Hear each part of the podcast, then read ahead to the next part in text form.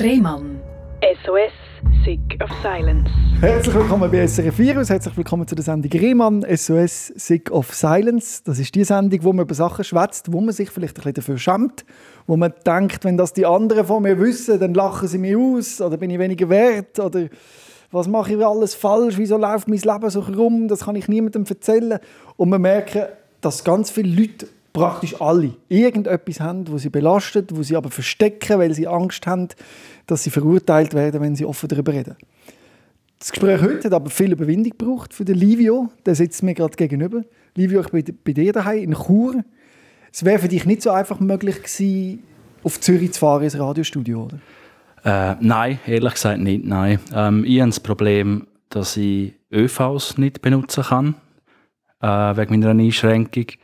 Das heißt, ich kriege dann halt wirklich äh, im schlimmsten Fall eine Panikattacke, aber auch vielfach äußert sich das dann auch mehr psychosomatisch, dass es mir einfach schlecht wird, dass ich Brechreize bekomme oder Durchfall. Das ist mir auch schon passiert leider früher.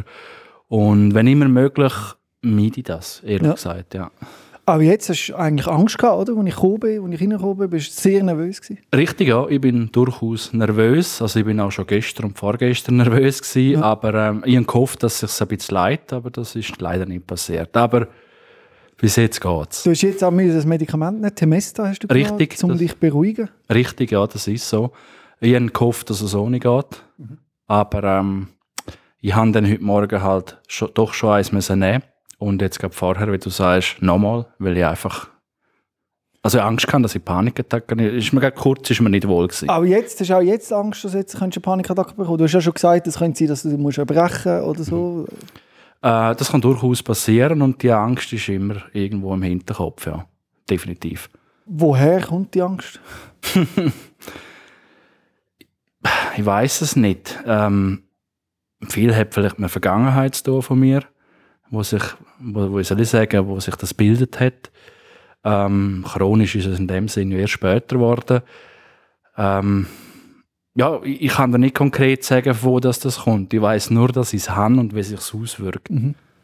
Du hast aber die Angst schon lange, schon seit du eigentlich denken kannst und du hast mir gesagt, dass es eigentlich angefangen hat, dass du, wie soll man das sagen, dich eingenässt hast? Oder ist das eben mhm. falsch, Bettnässer? Oder äh, wie ja, würdest find, du das nennen? Ja, also ich finde Bettnässer... Inkontinent? Ja, ja weiß nicht, kann man vielleicht auch so nennen. Also Bettnässer stellt man sich ja meistens vor, über Nacht einnässen, so der Klassiker ja. vielleicht.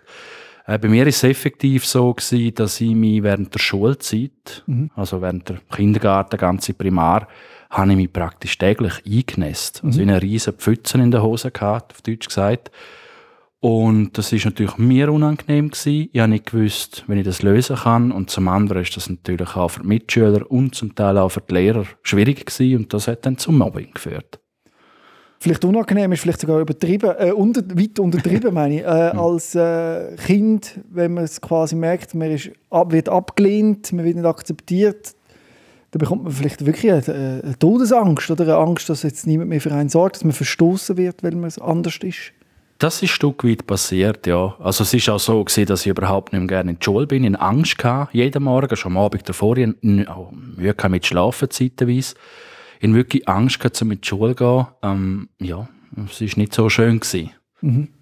Und hast du das Gefühl, dass die Grundangst von damals, eben das Gefühl, eben in die Hose zu machen und alle lachen einen aus, dass dich das Grundgefühl bis heute irgendwo begleitet? Ja, das würde ich auf jeden Fall unterschreiben. Ähm, klar, das mit dem Bettnässen und so ist, ist in den Hintergrund gerückt. Das ist jetzt weniger das Thema. Es kann noch passieren, dann aber nicht am Tag wie damals, zum Glück nicht. Mhm. Äh, vielleicht einmal am Abend, das, also in der Nacht, das kann passieren. Aber es ist sicher so, ja, dass die Angst von damals ähm, einfach immer in mir drin ist. Mhm. Und vielleicht sogar noch ein bisschen, wie soll ich sagen, äh, wilder geworden ist, eher noch. Beschreib das, wie meinst du, es ist wilder geworden? Ja, damals, äh, obwohl die Zeit schwierig war, ist, es irgendwie doch nachvollziehbar gewesen, warum habe ich Angst. Ich wollte natürlich nicht gemobbt werden, ich wollte nicht, dass ich ausgelacht werde, ich wollte auch nicht, dass ich mich einnesse. Das ist alles irgendwo durch eine greifbare Angst gewesen. Äh, mittlerweile, also während der Jugend und jetzt vor allem auch im Erwachsenenalter, ist das eine völlig diffuse Angst. Also ich habe vor allem möglichen Angst, wo man nicht einmal wirklich Angst hat sollte. Also, es ist einfach nicht nachvollziehbar, auch für mich selber nicht. Also die ganz, die ganz äh, heftigen Sachen sind wirklich so Klassiker, dass ich Angst habe, ich werde jetzt von, irgendeinem, von einem Dachziegel oder so erschlagen, wenn ich äh, also um einem Haus vorbeilaufe oder so mhm. Sachen. Oder Autounfälle. Ich fahre mhm. ja selber nicht Auto. Ähm, aber wenn ich Beifahrer bin, einmal, also ich habe immer Angst, wirklich. Es ist, ich finde auch keine gesunde Angst mehr. Es ist wirklich krankhaft. Angst, jetzt könnten, also, wie soll ich sagen, ich bin immer, immer auf Nadeln, mhm. wenn ich im Auto sitze. Da kommen wir auch wieder zu der Urangst zurück, genau wie die Angst, dass du dich einnässen quasi, oder? Das hat man auch nicht kontrollieren dass quasi etwas Unkontrolliertes passiert, was nachher ganz, ganz schlimm ist für dich. Richtig. Gut, das mit dem Einnässen, der Grund ursprünglich war ein Geburtsfehler. Mhm. Äh, ich, ich weiß nicht genau, wie es heisst. Mhm. Äh, ich glaube, mehr oder weniger eine Harnröhrenverengung mhm. gehabt, haben ja. diverse Operationen gehabt. Ähm, ja, äh, es ist eine Urangst. Ja. ja. Sagen wir, es ist eine Urangst. Und du hast auch, gehst auch selten aus dem Haus, oder wie ist das? Bist du viel drin in der Wohnung oder kannst du auch raus an Events, ins Kino, an Konzerte oder so? Hm, äh, nein, äh, muss zugeben, ich bin wirklich sehr viel daheim. Das hat aber auch recht früh angefangen. Also ich habe noch während der Schulzeit als Stubenhocker gegolten. Mhm. Ähm, jetzt äh, oder im Jugendalter und auch jetzt eben als Erwachsener, also ich gehe nicht häufig in Kinos und wenn ich ins Kino gehe, dann geht es leider nun wirklich nicht ohne Medikament. Auch Konzert, klar bin ich auch an Konzert gegangen, aber mhm. es braucht massiv Überwindung und auch Medikamente. Das ist halt einfach so. Weil du sonst einfach zu nervös bist, oder? Äh, ja, also wenn, ich habe das auch schon probiert, natürlich ohne Medikamente gefunden, so jetzt zeige ich es allen oder mir selber oder was auch immer und mache das ohne und dann ist das halt unter Umständen leider nicht so gut rausgekommen, dass ich irgendwo auf dem WC mit einer Panikattacke war, bin, niemand gewusst, wo ich bin. Ähm, das habe ich natürlich dann nicht mehr erleben. Mhm. Und jetzt ist halt schon so, dass es ein bisschen ein Meidungsverhalten ist ähm, es gibt ja auch all die Skills und so, wenn genau. man sich ein bisschen oben abholen so. Das funktioniert bei mir bedingt, muss ich sagen. Oftmals, wenn man von der Bewältigung, von der Angst redet, redet man immer davon, dass man muss lernen das auszuhalten quasi. Dass man merkt, dass die Welt nicht untergeht, wenn man das durchhebt. Und man soll, also ich weiß nicht, für dich fühlt es sich so an, als würde es nicht gehen, weil du hast wahrscheinlich das Gefühl, du würdest sterben, oder, wenn du das würdest aushalten oder wie ist das? Im Endeffekt ist das die Angst, ja. Also gerade bei einer Panikattacke hat man ja effektiv das Gefühl, jetzt sterbe ich, weil das Herz vor der Rasen, man fährt da hyperventilieren, ähm, man hat wirklich das Gefühl, man stirbt. Ähm, das habe ich mehrfach erlebt. Ähm, ja, also das ist die Angst, ja, die man hat. Und bei der Konfrontationstherapie sagen wir ja, man soll einfach ganz mit etwas Kleinem anfangen, wo man überwindet. Und das nächste Schritt, das nächste, das ist alles in der Theorie und du erlebst es in der Praxis, was funktioniert dort nicht. Richtig. Ähm, ich habe das auch ausprobiert. Also ich versperre mich ja nicht von dem oder habe mich nicht mhm. versperrt. Äh, ich habe das auch alles herausfinden, aber in Tat und Wahrheit, das funktioniert leider einfach nicht so schön, wie es in der Theorie tönt. Mhm. Äh, also ich empfinde es als sehr schwierig. Ähm, letztendlich ja, hat sich das halt einfach jetzt chronifiziert. Ähm, noch immer setze ich meine Sachen aus. Äh, das braucht Was zum Beispiel? Ja, ich probiere natürlich trotzdem an Konzerte zu gehen, wenn mhm. auch nicht häufig oder ins Kino oder ähnliche Sachen. Mhm. Ich probiere das immer wieder. Aber ähm, es ist immer eine riesige Anstrengung und es ist eigentlich kein Genuss. Nein, es ist überhaupt kein Genuss, ehrlich gesagt. Mhm. Es ist, wie du sagst, es ist eine riesige Anstrengung. In welchem Setting hast du keine Angst? Gibt es eins, wo du sagst, da fühle ich mich wohl? Ja, ich würde sagen, generell daheim. Mhm. Aber auch daheim kann auf einmal der Kopf finden, so, jetzt äh, hast du vor dem Angst. Das schlägt mir, trifft mich das wieder blind. Keine Ahnung. Das, das kann alles Mögliche sein. Zukunftsangst, natürlich auch finanzielle Ängste, mhm. was vielleicht viele Leute auch noch kennen, vielleicht gerade in der jetzigen Situation. Ähm, aber auch wenn das dann völlig unbegründet ist, da kommt immer irgendetwas, das mich triggert und ich komme dann einfach meistens nicht so schnell aus dem wieder raus. Mhm. Vielleicht eine, absurde Frage, aber äh, Film zum Beispiel, wenn du jetzt einen Horrorfilm schaust oder so, ist das auch eine besondere Angst, ähm, die du erlebst, oder ist das etwas völlig anderes? Das kann man nicht vergleichen. Nein, es ist sogar so, dass ich mehrere Jahre hauptsächlich Horrorfilme geschaut habe, lustigerweise. Ähm, ich glaube, irgendwie ist es fast schon befreit gewesen, diese Art von Angst. Ja, es klingt blöd, aber Das sieht man ja immer ja, Leute, die es Angst ist, haben, es ist halt einfach eine Angst, wo, wo man letztendlich dann halt doch weiß, es ist ein Film, das passi ist jetzt passiert, schön und gut, ist nicht real. Dort kann ich es komischerweise dann sagen, es gibt eine Art wie einen Kick vielleicht. Mhm. Kurz das Adrenalin geht kurz rauf und das hat sich in dem Moment vielleicht noch gut angefühlt, aber das ist Film. Mhm. Sobald es mein reales Leben betrifft, äh, sieht das ganz anders aus. Ja. Wir probieren das ein bisschen gemeinsam aufzurollen, eben, wie dein Leben aussieht. Mhm. Du hast gesagt, in der Schulzeit äh, Mobbing. Wie hat das Mobbing ausgesehen in der Schule? Äh, auf verschiedene Arten. Also das Mobbing ist halt so in erster Linie, dass es jetzt nicht nur von den Gleichaltrigen war, sondern halt auch von wesentlich Jüngeren, wesentlich Älteren.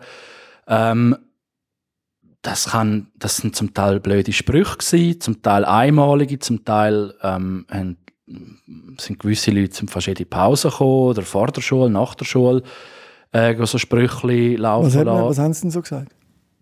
Oh, was mag man? Pinkelburger ist so ein Wort gewesen. Das ist so ein über einer von vielen. Also das ist Ja. jetzt gerade einer, wo man geblieben ist. Hat der in dem Fall gut gemacht, wenn Ja. man der geblieben ist. Aber ähm, es hat auch zu Schlägereien geführt natürlich. Mhm. Also zum Teil sind sie direkt auf mich los. Du hast Ähm, gesagt, du bist der grosse mehr- Aussenseiter gewesen in dieser Zeit. Ja, Ja. Ja, ich bin definitiv der Aussenseiter gewesen. Hast du dort schon im, in diesem Alter Panikattacken und Angstzustände, würdest du sagen? Angstzustände, ja. Panikattacken, nein. Ich würde sogar eher sagen, dass ich mehrheitlich sogar eher depressiv gewesen bin durch die Umstände. Das hat man dann erkannt, du bist zum Schulpsychologe. Unter hat das anderem, ja. etwas geholfen? Nein. Ja, was ist Äh, dir passiert? man hat einfach die Situation ein bisschen erfasst und, und hat, es ist mir jetzt dunkel, das ist ja noch jetzt nachträglich, wenn ich das reflektiere, es hat mit dunkel mehr darum gegangen, um die Eltern informieren, wie umgehen, was kann man machen. Zum Teil sind dann auch die Lehrer einzeln involviert worden, aber genützt hat das leider meiner Meinung nach überhaupt nicht. Ja. Im Gegenteil, da bist du nicht der Aussenseiter gewesen, weil du zum Schulpsychologen ja. müssen. Das sind Ja. die Kinder irgendwann auch mitbekommen, so ist es halt. Also, Hast du das Gefühl, man hätte etwas anders machen in dieser Schulzeit mit dir? Hat es etwas gegeben, das dir geholfen hätte, das nicht gemacht worden ist? Ähm, das ist noch schwierig zu beantworten. Was ich halt einfach relativ schnell gemerkt habe, ist, dass die Lehrer einfach überfordert sind. Das Wort Mobbing hat es in dem Sinne ja damals noch nicht gegeben, als ich Mhm. Kind war. Hat vielleicht Ärgern, Hänseln, was auch Ja, immer. genau, ja. Ähm, ich glaube, der Begriff an sich hat schon Hilfe gebracht. Weil es hat auf einmal einen konkreten Namen gehabt, das Ganze. Und man hat können rund, also quasi, wie soll ich, wie soll ich sagen, ähm, konkret daran arbeiten. Ja. Hat das auch wahrgenommen als ein riesen Problem. Und, und damals ist das irgendwie noch nicht so wirklich ja, fortgeschritten gewesen, sage ich jetzt einmal. Also meiner Meinung nach hätten die Lehrer ähm, feinfühliger können sein. Mhm. Wüsste sind es gewesen, aber bei weitem nicht alle. Ja. Eher überfordert halt. Dann ist es auch wahrscheinlich für dich schwierig, eine Lehre zu finden, eine Lehrstelle, oder? Korrekt, ja. Ja. Das ist sehr schwierig gewesen. Also das ist ja dann während der Jugend gewesen. Ich bin der Einzige in der Klasse damals gewesen, äh, wo keine Lehre hatte, von glaube zwei oder 23 Schülern. Und wegen dem hat man sich wahrscheinlich lustig über dich gemacht. Ja, ja, man hat, man ist ein bisschen älter gewesen, Ja. aber ja, ja, doch, natürlich. Ich bin dann wieder der Sonderling gewesen, Ja. auch aus Sicht von der Lehre damals. Und ja, letztendlich habe ich mich dann entschieden, um ein äh, 10. bzw. 11. Schuljahr zu machen, weil ich damals schon die 5. oder 6. Klasse wiederholt. Und ein Berufswahl-Schuljahr quasi. Aber auch das hat in an sich überhaupt nichts gebracht. Ich bin auch dort noch völlig blockiert gewesen. Und erst wo ein Lehrer vor der Berufswahlschule gemerkt hat, ja, der Livio braucht vielleicht ein bisschen mehr Unterstützung als andere, probieren wir etwas und dank ihm habe ich dann eine Lehrstelle gefunden. Ja. Als was hast du denn können arbeiten? Äh, ich habe Detailhandel gelernt. Das stelle ich mir auch sehr stressig vor und wahrscheinlich triggert das auch Ängste, wenn man so denkt, ein Samstagnachmittag, Detailhandel als Verkäufer, heftig, oder? Brutal, ja. Da hast du vollkommen recht. Es ist so, ähm, ich habe ja wirklich nicht gewusst, was ich werden soll. Ganz ehrlich. Ich Ja. hatte ich keinen Plan. Gehabt. Und das ist einfach irgendwie greifbar gewesen, zu dem Moment. In dem, dem Moment ist das greifbar gewesen. Und habe dann gefunden, ja, ich habe schon Leute gehört im Umfeld, die gesagt haben, mach doch etwas mit Verkauf. Und dann habe ich das dann halt einfach gemacht. Aber ja, wie du sagst, es, es ist, äh, das Umfeld ist, ist, ist nicht so ideal gewesen für das, was ich habe. Also ich bin permanent triggert worden. Gerade an der Samstag sind die Läden natürlich pumpenvoll. Oder Ja. damals zumindest noch. Und ähm, ja, das habe ich einfach schlichtweg nicht vertragen und das hat zu Panikattacken geführt. Wie hat das ausgesehen? Also, und hat man auch da Verständnis im Betrieb? Haben die das begriffen, was du hast? Nicht alle. Ähm, zumindest einer, der relevant war für mich, äh, hat erkannt, ja, okay, vielleicht müssen wir ihm helfen, dass er die Lehre trotzdem besteht. Und er hat dann gefunden, ähm, ich muss vorläufig am Samstag nicht mehr arbeiten. Das ist irgendwie quasi mein fixer Freitag. Das äh, ist eher unüblich im Verkauf. Ja. Ähm, und das haben auch nicht alle cool gefunden, natürlich. Hat es solche gegeben, die eifersüchtig waren? Ja, natürlich, ja, auf jeden Fall. Aber mir hat es in dem Moment geholfen. Ich habe auch nach der Lehre noch eine Weile lang meinte ich, am Samstag auch noch frei gehabt, bis es dann irgendwann geheißen hat, es ging nicht mehr. Ähm, ja, und dann habe ich mir dem halt dann zwangsläufig ausgesetzt, aber einfacher ist es in dem Sinn nie geworden. Und du hast ja viel Unverständnis erlebt von den Mitarbeitern, die gesagt haben, du sagst ein Hypochonder oder? und willst übertreiben. Der hat es gegeben, ja, definitiv. Gerade während der Lehrzeit und noch kurz nach der Lehre. Ich bin ja relativ lange in dem Betrieb, gewesen, also bis vor kurzem. Und es hat schon einige Mitarbeiter gegeben, die das überhaupt nicht verstanden haben. Und ja, das ist effektiv auch häufig gefallen, du bist ein Hypochonder. Ja. Und Das, mit, ja, das verträge ich gar nicht. ja. Weil du es ja auch tatsächlich so spürst, oder? Ja, nicht? Ja, ähm, meine, ich verstehe, wenn man eine allem Angst hat, schnell triggert ist und sich zurückzieht und so weiter. Ich verstehe, dass das die Leute nicht nachvollziehen können. Ja. Ich kann das verstehen. Ähm, aber das als Hypochonder abstempeln, das finde ich nicht richtig. Das ist nicht fair. Das Sogar- hat ja nicht zugetroffen letztendlich. Also, das ist Und also, sogar in der eigenen Familie hast du nicht nur Verständnis bekommen, oder? ja, das ist so. Also gerade das Wort Hypochonder habe ich auch in der eigenen Familie äh, hier und da gehört. Auch heute noch. Ja. was schade ist. Ich probiere dort natürlich dann immer wieder zu erklären, es ist eben nicht so, wie ihr das euch vorstellen und probiere wirklich denen die Krankheit bewusst zu machen, aber das funktioniert bedingt, würde ich Darum sagen. ist das Gespräch auch heute so wich- wichtig, das wir führen. Das ist die Aufklärungsarbeit, die du machst, damit du da mit dem an die Öffentlichkeit gehst und dass die Leute endlich begreifen, dass es ein verbreitetes, sogar ein sehr weit verbreitetes, muss ich betonen, Krankheitsbild ist. Ich muss einmal sagen, ich bekomme wirklich in einer Regelmäßigkeit, also mindestens zwei bis dreimal pro Woche, ein Schreiben von jemandem, der die Angststörungen so beschreibt wie du. Okay. Also es ist sehr, sehr verbreitet. Okay. Und die meisten haben Angst davor, mit mir darüber zu reden. Genau aus dem Gefühl, das du jetzt gerade hast, dass du hast müssen ein, ein, Semester nehmen Mhm. dass du seit zwei Tagen extrem nervös bist, dass es eine riesige Herausforderung ist und da will sich niemand reingeben. Und darum absolute Hochachtung von dem, was du da gerade machst. Und nur, dass du dir bewusst bist, du bist nicht allein mit dem und das haben Mhm. ganz viele Leute und die leiden unter nicht aufgeklärten Menschen, Mhm. die es nicht verstehen. Und das Problem ist, sie können es auch nicht erklären, weil sie auch von dem Angst haben. Von der Konfrontation oder, mit dem Ganzen. Kann ich alles nachvollziehen. Also es ist, muss ich wirklich sagen, ein kleines Wunder, dass ich da bin an dieser Stelle und das erzähle. Hätte ich mir auch nie träumen lassen. Ähm, jetzt mache ich es. Ich hoffe, es hilft irgendjemandem, der sich dann vielleicht getraut, um auch wiederum darüber zu reden. Bei dir oder halt auch im Umfeld, wo ihm wichtig ist, weil er es vielleicht noch nicht gemacht hat. Das gibt es auch immer wieder. Ja, Und ich kann mir vorstellen, eben, wenn man so unter Stress steht, unter, unter dieser Angst, probiert man sich auch selber zu medik wie sagt man, Se- Self-Medication. Sich genau, so- ja. Dass man probiert, sich runterzubringen, zum Beispiel mit Kiffen. ja das, Das ist sehr verbreitet. Oder? Ja, das Unter Leuten mit Angstzuständen. Wie hast du das erlebt denn, die, die Zeit? Und hat es dir etwas geholfen? Ähm, du erwähnst Kiffen, ja. Ich hatte dann irgendwann das Gefühl, gehabt, Kiffen sei die Lösung. Also gerade, als ich jung war, ich weiß nicht genau wie alt, 15 vielleicht, habe ich dann angefangen mit Kiffen. Lustigerweise, einen positiven Aspekt hat es gegeben. Auf einen Schlag kein Bettnässer mehr gewesen. Ja. Ja, das ist wirklich so.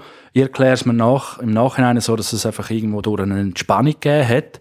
Aber, aber, das hat natürlich längerfristig überhaupt nicht funktioniert. Im Gegenteil, es hat Angst umso mehr nach vorne geholt. Hatte dann auch Psychose gehabt vom Wie hat die Kiffen. ausgesehen? Ah, ich bin völlig, äh, wie soll ich sagen, ich in einer fremden Welt gewesen. Also ich bin zum Teil abgedriftet oder einfach Tunnelblick. Sag, und, sag und, mal so eine Situation, wo du so etwas erlebt hast, wo du bist, was erlebt hast, wie sich das angefühlt hat, dass man das Hm. kann nachvollziehen zum Beispiel äh, gekifft und dann in den Ausgang gegangen. Und dann auf, weiß auch nicht, irgendwo gestanden. Auf einmal ist mir völlig schwarz vor Augen geworden. Da hat das Gefühl gehabt, der ganze Boden bewegt sich. Und dann habe ich müssen hersitzen und dann habe ich halt schon gemerkt, da kommt irgendwie eine Angstwelle. Aber äh, das ist nachher ewig gegangen. Also stundenlang, ich habe ich hab mich, hab mich mir selber fremd gefühlt. Ich hatte einen völligen Realitätsverlust. Gehabt. Ich habe das Gefühl, gehabt, ich sei in einer fremden Welt. Die haben das damals den, den Matrix-Effekt genannt, also vom gleichnamigen Film. Wirklich, äh, es ist schlimm. Es ist sehr unschön, unangenehm, will ich nicht mehr erleben. Habe ich leider auch heute noch hier und da.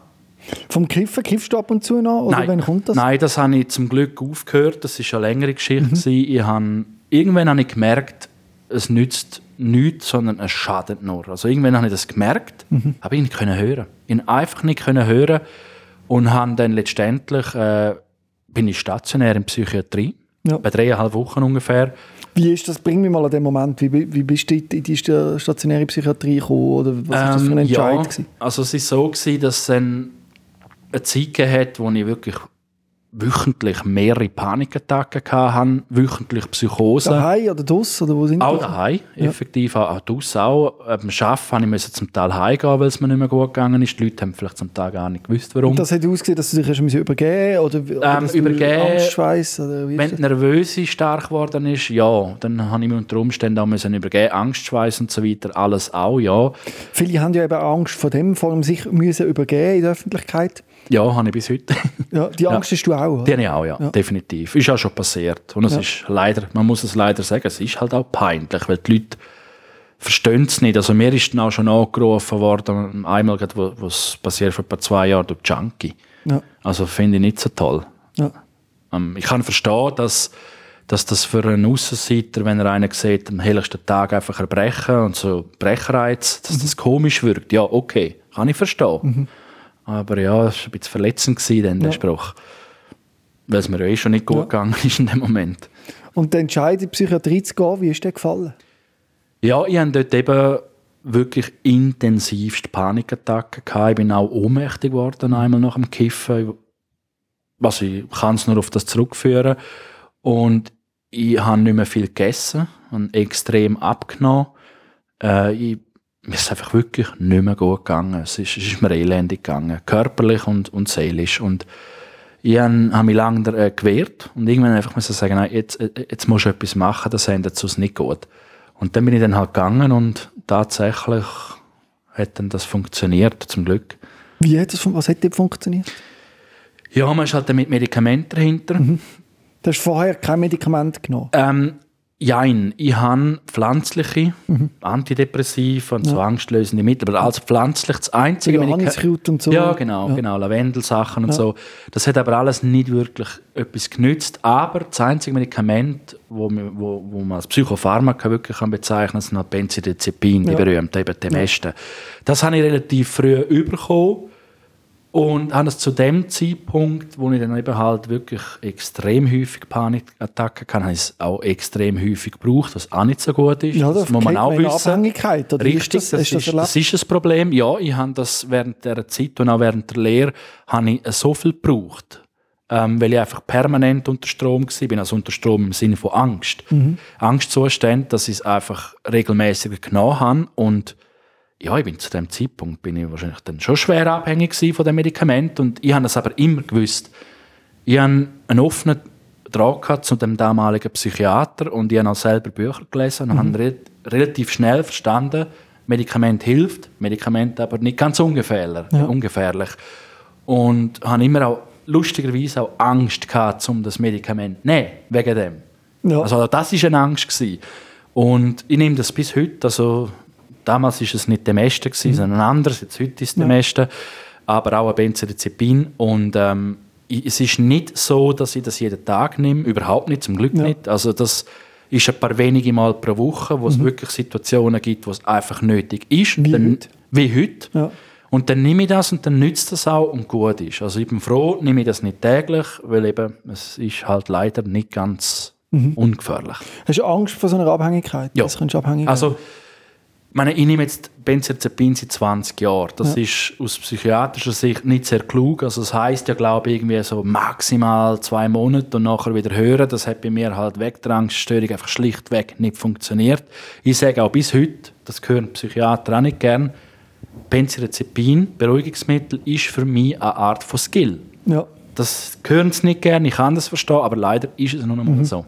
Mhm. Und ich nehme das auch bis heute, ja. Und natürlich hast du ja auch vorher probiert oder auch dann später anders noch zu therapieren. Alkohol ist auch ein Thema geworden.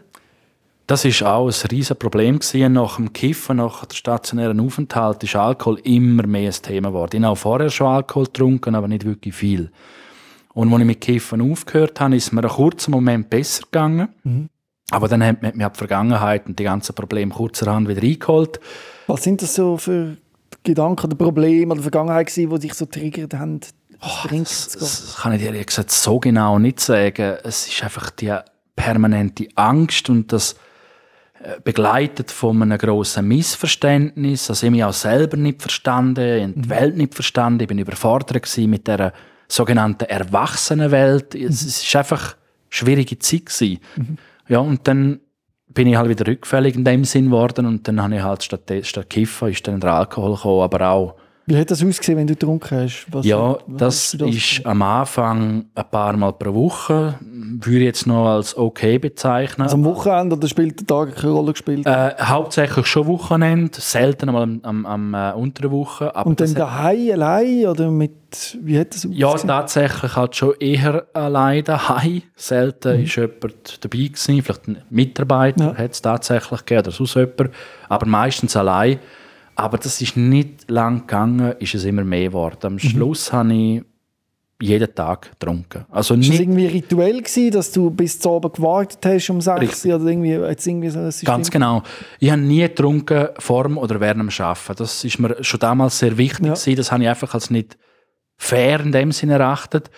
Aber ich konnte es kaum erwarten, bis, bis Feierabend war. Dann bin ich sofort Bier gekauft oder habe schon daheim gehabt. Oder auch anders. Ich habe nicht nur Bier getrunken, halt auch Wodka, was auch immer. Und wirklich, bis ich betrunken war. Und das jeden Abend, Und das jahrelang. Das war das Ziel, das betrunken sein? Es war, glaube ich, eine Art Flucht. Ja. Ein Fluchtversuch. Äh, weniger zu betrunken sein als solches. Aber das war halt dann das Ergebnis, gewesen, mhm. betrunken sein. Am Anfang hat es wahrscheinlich auch funktioniert, oder? Das ist ja, so, ja, ja, ja. Irgendwo. ja, ja, richtig. Es war sogar noch lustig, in Anführungszeichen. Ja. Aber auch das... Hat auch Angst genommen? Es hat zeitweise meiner Meinung nach auch Angst genommen, ja. Für einen kurzen Moment zumindest. Ja. Aber eben dann sind dann Probleme halt ziemlich rasch auch gekommen. ja, wenn, ab wann ist der Punkt, wo du gemerkt hast, oh, oh, jetzt habe ich es nicht mehr unter Kontrolle? Oder? Also ich habe das, ich weiß nicht mehr genau, wie lange, ich das vielleicht vier, fünf Jahre so gemacht. Äh, ich kann das nicht mehr genau sagen. Es ist einfach, irgendwann habe ich gemerkt, jetzt bin ich tief drin in dem Sumpf. Mhm. Eben mit wirklich täglich trinken ich weiß nur, dass es jahrelang gegangen ist. Und irgendwann ist mir einfach auch da wieder, ähnlich wie beim Kiffen, nur noch mies gegangen. Mir ist es seelisch mies gegangen, aber halt auch körperlich mies gegangen. Hast du aber oben drauf immer noch getrunken? Auf das Mies, hast du trotzdem noch getrunken, obwohl es dann mies gegangen ist? Oder hast du ja, angefangen? ich habe dann langsam angefangen probieren, das einschränken. Das habe ich mir lange verweigert. Aber irgendwann habe ich dann angefangen, komm, jetzt probierst du noch jeden zweiten Tag. Das ist natürlich, ja. wenn man es so betrachtet, völlig blödsinnige Idee. Ähm, hat auch nicht funktioniert, aber das war mein erster Ansatz. Gewesen. Und irgendwann habe ich es dann geschafft, dass ich Gichtanfälle bekommen habe. Wie hat das ausgesehen? Was ist ja, ich habe dann halt einfach äh, in beiden Füßen, im Grosszehgelenk, äh, auf einmal in, in, in, das Wort Gicht kennt, ja. aber ich nicht genau gewusst, was es ist. Und ich habe wirklich so Schmerzen habe ich selten erlebt, muss ich wirklich sagen. Ich konnte keine Socken mehr anlegen, ich bin nicht mehr in die Schuhe gekommen. Es war angeschwollen, ähm, also wirklich heftig. Und das ist vom Alkohol ausgelöst? Das ist vom Alkohol ja. ausgelöst. Also, kommen wir vielleicht später noch drauf. Ich habe die chronische Niereninsuffizienz zusätzlich. So viel ich weiß, kann Gicht mit Niereninsuffizienz zusammenhängen. Irgendwie hängt das zusammen, das weiß ich nicht genau. Ja. Ähm, aber ja, auf einmal ist das da gewesen und das ist so einschneidend gewesen, dass ich einfach endgültig gesagt habe, das, das will ich nicht. Jetzt also, habe ich äh, jetzt habe ich es gesehen. Und ja. dann habe ich selber, ohne Hilfe, überraschenderweise, also bin selber überrascht, heute ja. noch, bin ich, habe ich aufgehört zu trinken. Ich trinke bis heute nichts, seit vielen, ja. vielen Jahren. Gut. Mhm. Die Musik war auch ein Thema in dieser Zeit, oder? Dass du dich äh, auf eine Art dich das entspannt oder hat dir Energie gegeben, wie man so will, aber auch gestresst. Das war so ein grosses Thema. Gewesen. Mhm, richtig, ja. Wie muss man Also, sich das vorstellen? Äh, ja, Musik ist ein Ventil gewesen, zum einen. Aber ähm, Hast du ja selber Musik gemacht? Oder? genau, richtig, genau selber Musik gemacht. Und Was manchmal hast du gespielt? Bass, Gitarre? ursprünglich Schlagzeug und, Ja. und dann auch noch Gesang probiert. Und irgendwann bin ich dann mehr auf äh, Schlagzeug programmieren und mehr daheim am Computer, mit, auch mit Synthesizer. Mhm. Dann hast du können selber Auftritt machen, oder? Nein, ich habe nie Auftritt gehabt, Ja. bis heute nicht. Das ist nie gegangen. Nein. Ich habe diverse Projekte gestartet damals, gewisse gibt es bis heute. Mhm. Und ja, du hast gesagt Stress. Ja, eben, das ist eben das Problem. Das sind Projekte in dem sind keine Bands. Also da, der eine ist vielleicht aus Norwegen, der andere ist von Amerika und dann schickt man sich die Files zu und dann ist zum Teil auch mal eine Pause. Aber wenn der Ball bei mir war, hat mich das zum Teil uh, gestresst, muss ich zugeben. Also wirklich, das ist auch bis heute noch so. Das Ja. hat sich nie geändert. Äh, dann kann ich auf einmal, kann ich zwei, drei Tage dran sein und auf einmal kann ich nicht mehr. Also Ja. da stellt sich alles quer. Ich, vielleicht der eine würde sagen, äh, Schreibblockade quasi. Also, aber äh, es ist mehr als das. Mhm. Aber ja, das gibt es bis heute. Es ist Segen und Fluch zugleich. Würde Also kannst du das noch machen? Kannst du das machen, überhaupt noch Musik? Oder ist das auch etwas, zum, wo nicht geht eigentlich, obwohl du würdest wollen? Ähm, es geht, ich mache es noch. Ja. Wie gesagt, phasenweise. Was sicher nicht geht, sind Auftritte. Das Mhm. funktioniert nicht. Das könnte man eigentlich auch sagen, da sieht man, die Musik ist etwas, was du liebst, was du eigentlich Mhm. gerne machst, aber auch dort stehst du dir im Weg. Das wird wahrscheinlich auch einer der grössten Vorwürfe sein. Wieso kann, der kann doch sicher etwas schaffen, oder? Der könnte doch irgendetwas machen, oder? Richtig, ja. Es ist sogar mal so gewesen, dass geheißen hat, er kann doch mit Musikgeld verdienen, was ich völlig absurd gefunden habe. Also wenn man weiß, was für Musik das ich mache, Death Metal zum hauptsächlich, wer das kennt, weiß, mit dem verdient man garantiert kein Geld. Aber auch sonst, ähm, das ist mein Hobby. Ich habe keine Lust, zum mit dem Geld zu verdienen. Ich sehe da der Spaß dann einfach auch nicht mehr. Das, Ja. Und eben, Es ist auch nicht realistisch. nein, es ist überhaupt nicht realistisch, nein. Ja. Aber auch mit einem anderen Beruf. Also es ist die, wie ist es mit- im Arbeitsumfeld weitergegangen? Hast du können schaffen und wann ist der Punkt, gewesen, wo du gemerkt hast, es geht nicht mehr? Ähm, ich habe bis 2017 100% geschafft, habe Als aber Detailhandelsangestellter? Genau, als dort im gleichen Betrieb seit der Lehre, haben aber ständig gefehlt. Also das ist halt einfach so, ähm, ich habe diverse Probleme gehabt, die psychischen Ansichten, aber das ganze psychosomatische, wenn wirklich viel Stress war, habe ich tagelang, wochenlang Durchfall gehabt. Und dann habe ich, klar habe ich auch mal eine Grippe gehabt, etwas quasi Normales, aber ich habe durch das einfach extrem häufig gefehlt, zum Teil einfach nur ein paar Tage, manchmal aber auch mehrere Wochen und über die Zeit ist das einfach auch immer mehr geworden. Dazu sind noch immer intensivere Schlafstörungen gekommen. Ich früher auch schon gehabt, aber ist wieder so intensiver geworden. Ja, und am Ende 2017 einfach gesagt, es geht nicht mehr. Es geht wirklich nicht mehr. Ja, und dann habe ich mich bei IV angemeldet. Ja. Und das hat das funktioniert? Hat man das, die Abklärung, ist das lang gegangen oder ist das... Ähm, es ist, ich habe jetzt gerade vor kurzem den definitive Bescheid bekommen, beziehungsweise ähm, ich bin nicht einverstanden gewesen. Ja. Ich habe dann eine ha- eine halbe Rente zugesprochen bekommen. Das ist soweit okay. Mhm. Habe aber einfach gemerkt, das genügt mir nicht. Das, Ja. Also nicht aus egoistischen Gründen, sondern Ja. einfach, weil ich sehe, meine Krankheit ist einschneidender als das. Ich finde so, so keinen Job, das ist Mhm. Ja. aus meiner Sicht momentan fast unmöglich. Und haben das auch vor Gericht gebracht, vor das Kantonsgericht. Und die haben dann aber gefunden, nein, nein, die 50% genügen. Ja, und jetzt muss ich das blöderweise oder zwangsläufig für den Moment auf jeden Fall akzeptieren. Jetzt ist das so. Aber akzeptieren tun ich es nach wie vor nicht, nein. Aber ist das genug, um zu leben? Die Rente, die du bekommst aufgrund Ähm, deiner Erkrankung? Nein. Ja. Also bei mir ist jetzt noch die ganze Pensionskasse noch hängig und alles. Also es ist noch sehr viel Bürokratisches offen. Da fehlt noch Geld und, und Zusprachen und so weiter. Das ist alles am Laufen. Ähm, wenn denn das alles um ist, naja, dann, es langt nicht, nein.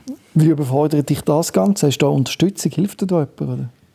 Meine Freundin Ja. übernimmt einen gewissen Teil der Wohnungsmiete schon länger. Ja. Ähm, übernimmt eher einmal noch dies und das, Ja. was, was ich vorher natürlich selber gezahlt habe. Ähm, da bin ich sehr dankbar, ist auch nicht selbstverständlich, Mhm. muss man auch sagen. Äh, wie das jetzt weitergeht, ich weiß es nicht. Ich will generell arbeiten, aber ich habe einfach eine Blockade. Ich weiß, was ich kann, ich weiß, was ich nicht kann. Mittlerweile ist das, weiß ich das. Und ich sehe einfach momentan auf dem ersten Arbeitsmarkt keine Chance. Ich bin perspektivenlos, ich mache mein Brainstorming, überlege mir Sachen, ich probiere mir auch Hilfe zu holen von externen Jobcodes, das ist alles am Laufen, da bin ich dran. Aber ganz ehrlich, ähm, es, es, es, es ist schwierig. Es Ja. ist wirklich schwierig. Ja, und würdest du mehr Unterstützung wünschen? Und Sinnvolle Unterstützung Ja. vor allem, ja. Also ich habe jetzt einfach gemerkt, vielfach heisst es nein, einfach, ja, mach doch das, mach doch das, das geht schon. Das Problem ist einfach das, ich habe all die Einschränkungen, das ist mal das eine, aber ich mag doch nicht einfach einen Job machen, nur damit ich etwas gemacht habe. Wenn ich jetzt einen Job mache, dann will ich wirklich etwas machen, wo ich will, wo ich Freude daran habe. Das ist mir wirklich wichtig. Und Dass du überhaupt kannst ausüben ja, und längerfristig vor allem auch. Also das, ich will ja schon arbeiten. Ja. Ich habe einfach momentan ein bisschen das Problem, dass ich nicht sehe, was und wo und wie überhaupt. Ja. Also ich bin ein bisschen am Rotieren, ja. Du hast gesagt, du hast eine Freundin, eben, und das ist eigentlich auch noch interessant, dass das funktioniert. Mhm. Dass du eine Partnerin kannst an dich anlassen, dass man kann mit jemandem zusammenleben kann. Wie, wie hat das, wie hat das überhaupt, wie ist das zustande gekommen? Darf man das fragen? Oder Tinder. ja. ja, also ich muss vielleicht dazu noch sagen, ich bin sehr lang Single gewesen. Sehr, sehr lang Single. Ähm, eben wegen meinen Problemen. Ich bin Ja. so mit mir selber beschäftigt gewesen, dass ich einfach keine Chance hatte, um irgendwie mit den Frauen wirklich öffnen. Ähm, ja, Tinder, letztendlich. Äh, klar, jetzt habe ich eine Beziehung. Und hast du das gerade offengelegt beim Ja, Treffen? habe ich, ja. Erzähl mal, eben, das, Das sind ist ja eine relativ- grosse ja. Angst von vielen, oder, wo, wo das haben, dann jemanden zu treffen. Was sagt man da? Ja, das verstehe ich. Ähm, nachdem ich einfach lang nicht, das nicht gross erwähnt habe und gemerkt habe, es kommt ja dann irgendwann gleich aus und dann funktioniert es nicht, habe ich dann irgendwann gedacht, jetzt machst du es einmal anders. Jetzt probierst du mal möglichst schnell mit der Tür ins Haus fallen Mhm. und, und mal schauen, was passiert. Und bei ihr hat das tatsächlich funktioniert, bis heute. Sie also, hat wie, hast das, wie hast das Ja, also gelöst, ganz konkret? Ja? ich bin auf Tinder und dann bin ich über sie gestolpert so Ja. quasi. Und irgendwann haben wir uns geschrieben und dann habe ich, glaube in den ersten paar Messages, also wo es dann ein bisschen, man, hallo, hallo und Ja, so, ja. wie geht's? Und, und irgendwann ist man halt ein bisschen tiefgründiger geworden, Ja. bin ich aber sofort gekommen mit dem. Schon bevor ihr euch gesehen habt. Ja, Was hast du denn, wie hast du das geschrieben? sehr Du- ehrlich. Viel und ehrlich. Ich neige dazu zum viel schreiben, auch zum viel reden manchmal. Aber ich habe wirklich gesagt, was ich habe. Ich habe, wenn ich mich recht erinnere, sogar die Diagnose als solche wirklich benannt. Mhm. Und vielleicht habe ich ein bisschen Glück gehabt, dass sie aus dem sozialen Bereich kommt. Ja. Ähm, ich meint jetzt einmal, dass so Leute vielleicht eher noch schnell Verständnis haben. Ja, ich glaube, das darf man schon so stehen lassen. Und ja, bin einfach ehrlich gewesen und sie hat das angenommen und hat gesagt, spielt ihr keine Rolle. Wenn es passt, passt es. Und das ist bis heute so. Und sie kann mit dem gut umgehen, oder gibt es da auch Konflikt? Es gibt? Konflikte. Dass sie sagt, wieso geht jetzt das nicht, jetzt haben wir doch Welle und du tust wieder so. Ganz genau das passiert. Man muss vielleicht auch noch sagen, ich weiß gar nicht, ob wir das thematisiert haben, bis jetzt in einer Napster Angststörung noch eine andere offizielle Diagnose, Persönlichkeitsstörung, Typus Mhm. Wie- Borderline. Wie zeigt die sich? Die zeigt sich eben dummerweise in Beziehungen.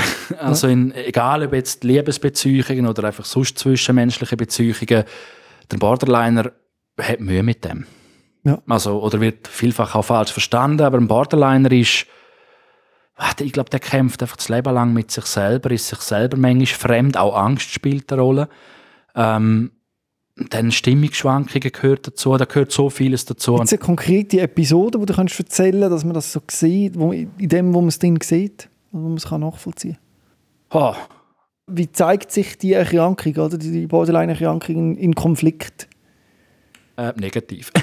also, wie zeigt sie sich? Ähm, ja, ich glaube, der Borderliner ist einfach sehr schnell triggert. Mhm. Fühlt sich angegriffen, fühlt So, sich ja. missverstanden Ja. Und im schlimmsten Fall wird er dann halt innerhalb von einer Diskussion auch wütig, Ja. ähm, was auch der Diskussion nicht wirklich hilfreich ist. Und ja, es sind so viele Facetten, was der Borderliner Also ausmacht. sage, du bist schnell eingeschnappt. Ich glaube eher schnellhässig. Ja. Schnell beleidigt. Ja, wohl, vielleicht auch eingeschnappt. Ähm, ich glaube, Missverständnisse sind ein großer Anteil, was, was die Persönlichkeitsstörung mit sich bringt. Ähm, aber auch Missverständnis gegenüber sich selber, würde ich fast schon sagen. Also die Konflikte, die inneren Konflikte sind schon sehr massiv. Und eben, wenn man eine Beziehung hat, äußern sich die fast noch mehr. Schon wenn man es nicht mit sich selber klarkommt, dann noch mit jemand anderem. Genau, zusätzlich. richtig, ja. Genau, das gibt Reibungs meine, es gibt immer Reibungspunkte in jeder Beziehung, das ist völlig Ja. klar. Aber es ist schon ein bisschen anders. Also man müsste jetzt meine Freundin fragen, Ja. aber äh, anhand von der Diskussionen und natürlich auch Streit, die wir haben, es sind immer die gleichen Situationen. Also ja, es äußert sich halt einfach immer gleich. Mhm. Das, das, ich kann vielleicht in dem Moment auch nicht richtig kommunizieren. Also es ist, Ja. ich, ich kann es leider nicht Kannst du dich wirklich erklären. Nachhinein auch entschuldigen für das? Ähm, generell nicht. generell nicht. Ich mache es dann eher mit Witz und Humor. Ja. Ähm, ob das richtig ist, ma, Ja. möglicherweise nicht. Aber klar, wenn es ganz heftig ist, kann ich mich entschuldigen. So ist es jetzt nicht. Aber vieles überspiele ich dann vielleicht einfach ein bisschen mit Humor und so. Ähm, wir sind immer noch zusammen. Ja. Also, Ja. weißt du, was ich meine? Ja. Funktioniert irgendwie. Es funktioniert eben gleich. Also, man kann sich arrangieren, aber einfach ist es schon nicht. Nein. Wie wichtig ist die psychiatrische Betreuung, die du ja auch hast? Ja. Wie oft gehst du dort? Was passiert dort? Was bringt das? Die ist sehr wichtig, die läuft schon sehr, sehr lang. Ähm, die bringt, manchmal ist es so, dass ich mich einfach von Termin zu Termin schwinge. Mhm. Also, du fragst jetzt, wie häufig, äh, zeitweise ist es jede Woche einmal, zum Teil nur alle zwei Wochen, aber sicher einmal im Monat, das ist das absolute Minimum. Ja. Meistens schon mehr. Und vielfach ist es einfach so, dass, dass sich man, man ist beim Psychiater und weiß in einer Woche gar nicht wieder. Und während dieser Zeit sammelt sich äh, so viel Zeug an, wo man gerne mit dem Psychiater würde bereden, dass man sich quasi zum Teil nur von Termin zu Termin hangelt und gar nicht wirklich therapieren kann. Was ist das zum Beispiel? Du hast gerade heute einen Termin gehabt beim Psychiater, Richtig. also ohne, dass man zu intim wird, einfach, dass man sich kann vorstellen kann, was denn da so besprochen wird. Was passiert, wenn du in so einer Sitzung bist? Oh, Also bei mir ist jetzt gerade so, dass ich ja einen Psychiaterwechsel jetzt habe. Das hast du als sehr schlimm empfunden, ja, oder? richtig, Erzähl mal, ja. wie ist das gewesen? Ähm, ich bin fast zehn Jahre bei der gleichen Psychiaterin gewesen, bin auch sehr zufrieden gewesen. Baut man dort. eine enge Bindung auf? man baut eine enge Bindung auf, auf jeden Fall. Und ich bin wirklich zufrieden gewesen mit ihr und ich habe meine gewissen Fortschritte gemacht. Ich glaube, das darf man sagen. Ja, und dann auf einmal heisst es Pension in Zürich ins Österreich und das ist für mich, das ist schlimm gewesen, ja. Und jetzt habe ich einen neuen, bin ein paar wenige Mal gewesen und jetzt ist halt alles noch am Anfang. Die ganze Kennenlernphase ist wieder da. Ähm, Du das musst braucht- alles einmal erzählen. ja, richtig. Das finde ich persönlich sehr unangenehm, aber es gehört leider dazu. Das erleben auch viele chronisch Kranke, das Problem Arztwechsel. Man kommt wie nochmal auf den Prüfstand, muss nochmal alles erzählen. Es ist ein rechter Stress auch. Es ist ein Stress, ja. Und jetzt gerade eben in dieser Situation mit der IV und allem ist Mhm. das Timing vielleicht nicht so ideal gewesen. Aber das ist kein Vorwurf. Ja, aber jetzt hilft halt er dir? Also hast du das Gefühl, du hast einen Partner oder hast du das Gefühl, ist Ähm, jemand, du dich musst rechtfertigen Also ich, ich vermute, jetzt längerfristig wird er mir sicher helfen. Ja, das Mhm. denke ich schon. Also für mich ist Therapie sehr wichtig. Ich erachte sie als nötig und sie hilft auch. Was ja. hast du zum Beispiel heute besprochen, wo du bist? Äh, unter anderem, dass du heute hierher kommst, Ja. tatsächlich.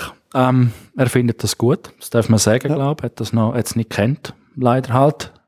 Aber er hat äh, gefunden, er findet das gut. Ja. Und du? Findest du es auch gut? ich habe meine Nervosität geäußert. Ja. in erster Linie heute. Äh, oder auch über das geredet, dass ich halt nervös bin und auch die Angst geäußert, effektiv. Ja. Ist das gescheit? Ist das vielleicht sogar schlecht für mich, dass ich das mache? Ähm, er hat das nicht so gesehen. Und ich sehe das im Endeffekt auch nicht so. Also, Ja. Ich glaube, er spürt auch, wie du es auch siehst und unterstützt dich vielleicht auch in, deinem, in deinen Gedankengängen.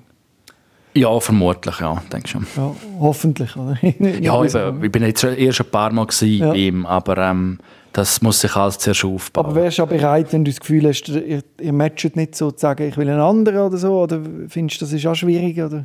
Die Option besteht immer. Also was ich mir immer, äh, eben, ich habe wenig Psychiater gehabt. Ich- Wenn ich bei einem bin, habe ich ihn relativ lang. Mhm. Äh, das ist mir persönlich wichtig. Ich habe immer gefunden, ich will nicht zu so einem Psychiater-Jumper werden. Ja. Einer, der ein halbes Jahr bei dem Ja, ist und ja. dann kriegt er vielleicht das Medien nicht, das er will oder was auch immer und, und gibt Streit wegen sonst irgendetwas und dann wieder der Nächste und der Nächste. Und der genau, Nächste. genau. Das will ich nicht.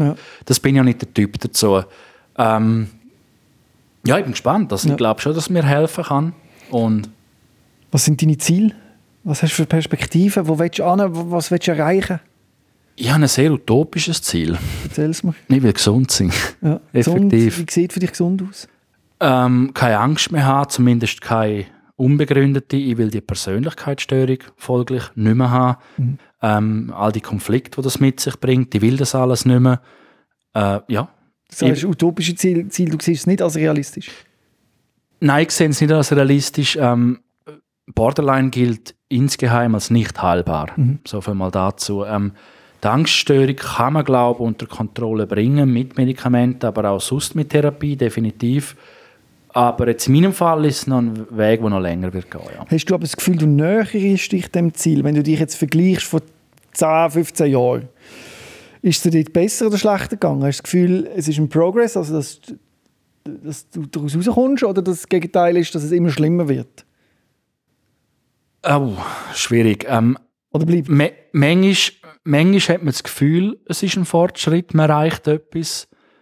Und dann kommen wieder irgendwelche Rückschläge und dann merkt man aber auch wieder, ah, jetzt bin ich irgendwie doch nicht weiter. Also, es ist eine schwierige Frage. Ist das ein bisschen ich. tagesabhängig?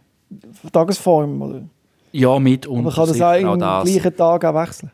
Bei mir wechselt es tatsächlich am gleichen Tag, ja. Ja. Ähm, ja, die Laune, die Stimmung, die Einstellung zur Welt an sich ändert sich zum Teil mehrfach täglich, ja. Wir sind schon am Anfang eingestiegen mit dem Thema Kontrolle. Was me- meinst du, wie viel Kontrolle hast du über dich, über deine Gedanken und über dein Sein und alles? Kannst du das kontrollieren oder bist du ausgeliefert? Ich empfinde es als ausgeliefert sein.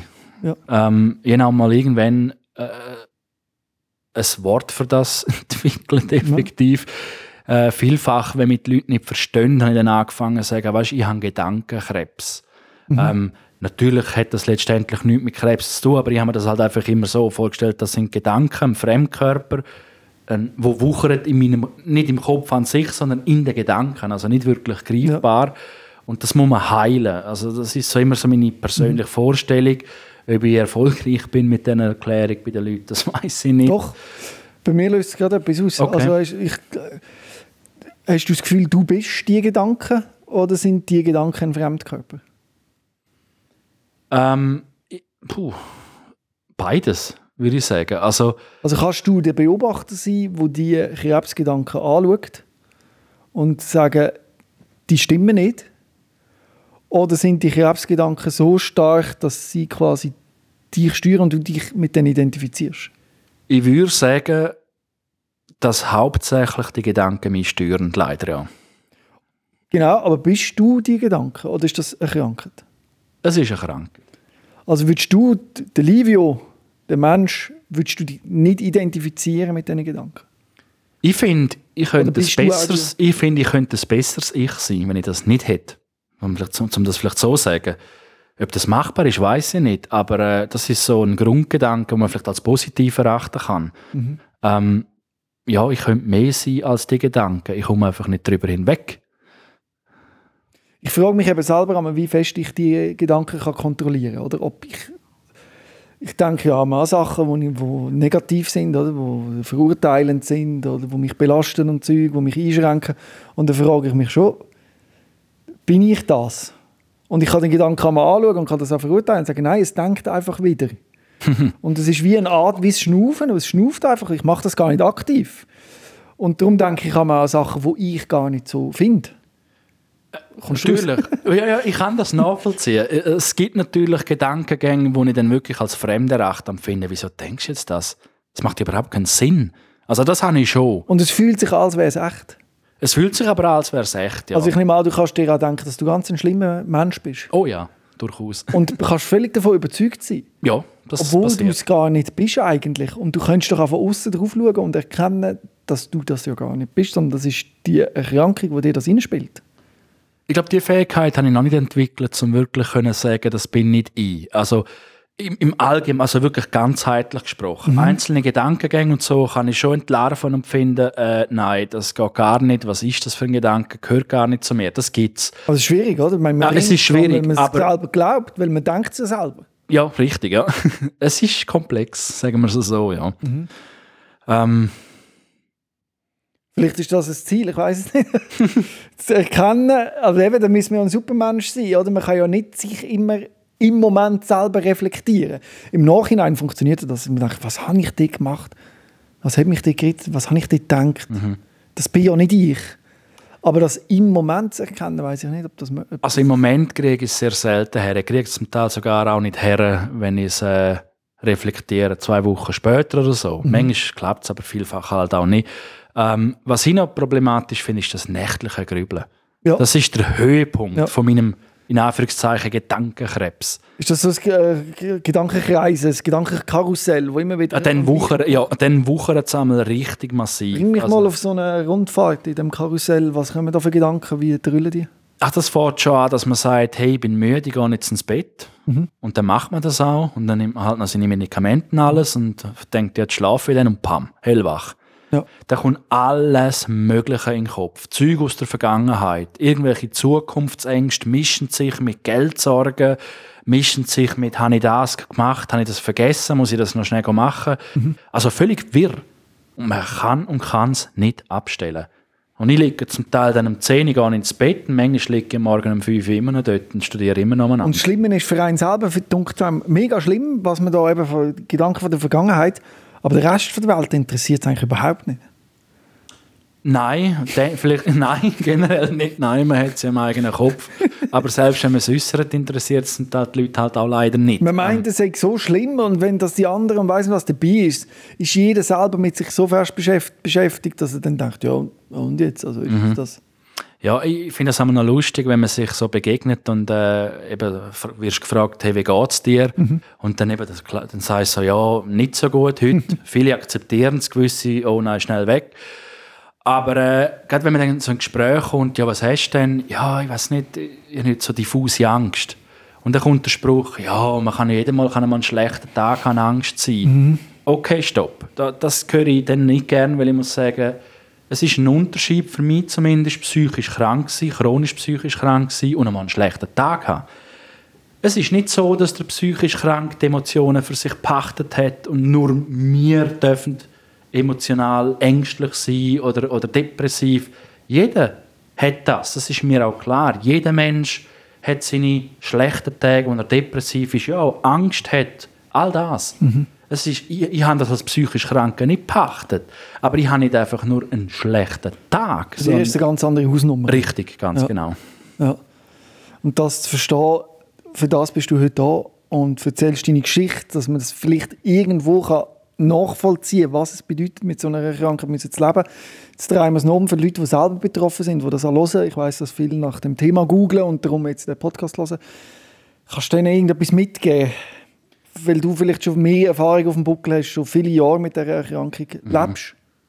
Also für Leute, die, die noch nicht in Therapie sollten sein, Ja. aber merken, dass ich kann mich mit dem identifizieren, was ich jetzt da geredet habe, dann würde ich sagen, wäre das vielleicht der erste Schritt, um sich psychologische oder psychiatrische Hilfe zu suchen. Das finde ich noch wichtig. Das hat dir etwas gebracht. Das hat mir schon etwas gebracht, Ja. definitiv. Ja. Also das finde ich wichtig. So als erster Schritt, wenn man dann wirklich merkt, es geht nicht mehr, dass man diesen Schritt einmal geht. Mhm. Ja. Das finde ich entscheidend.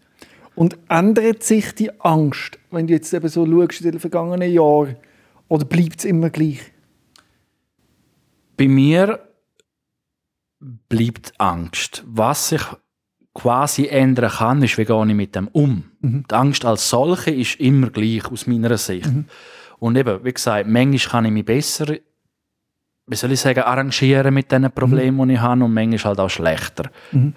Aber äh, ja, Ich glaube, der grosse Aufruf, den wir damit machen, ist die Akzeptanz für Menschen, die das haben und mit dem leben. Und wenn die das äußern, dass man es ernst nimmt und eben nicht einfach sagt, ah, ja, mir geht es auch schlecht, sondern einsieht, dass es eben, wie man gesagt eine ganz andere Hausnummer ist und dass das dein echte Erleben und Empfinden ist und du kein Hypochonder bist und nicht dich einfach gerade ein blöd anstellst und ja eigentlich schon könntest schaffen.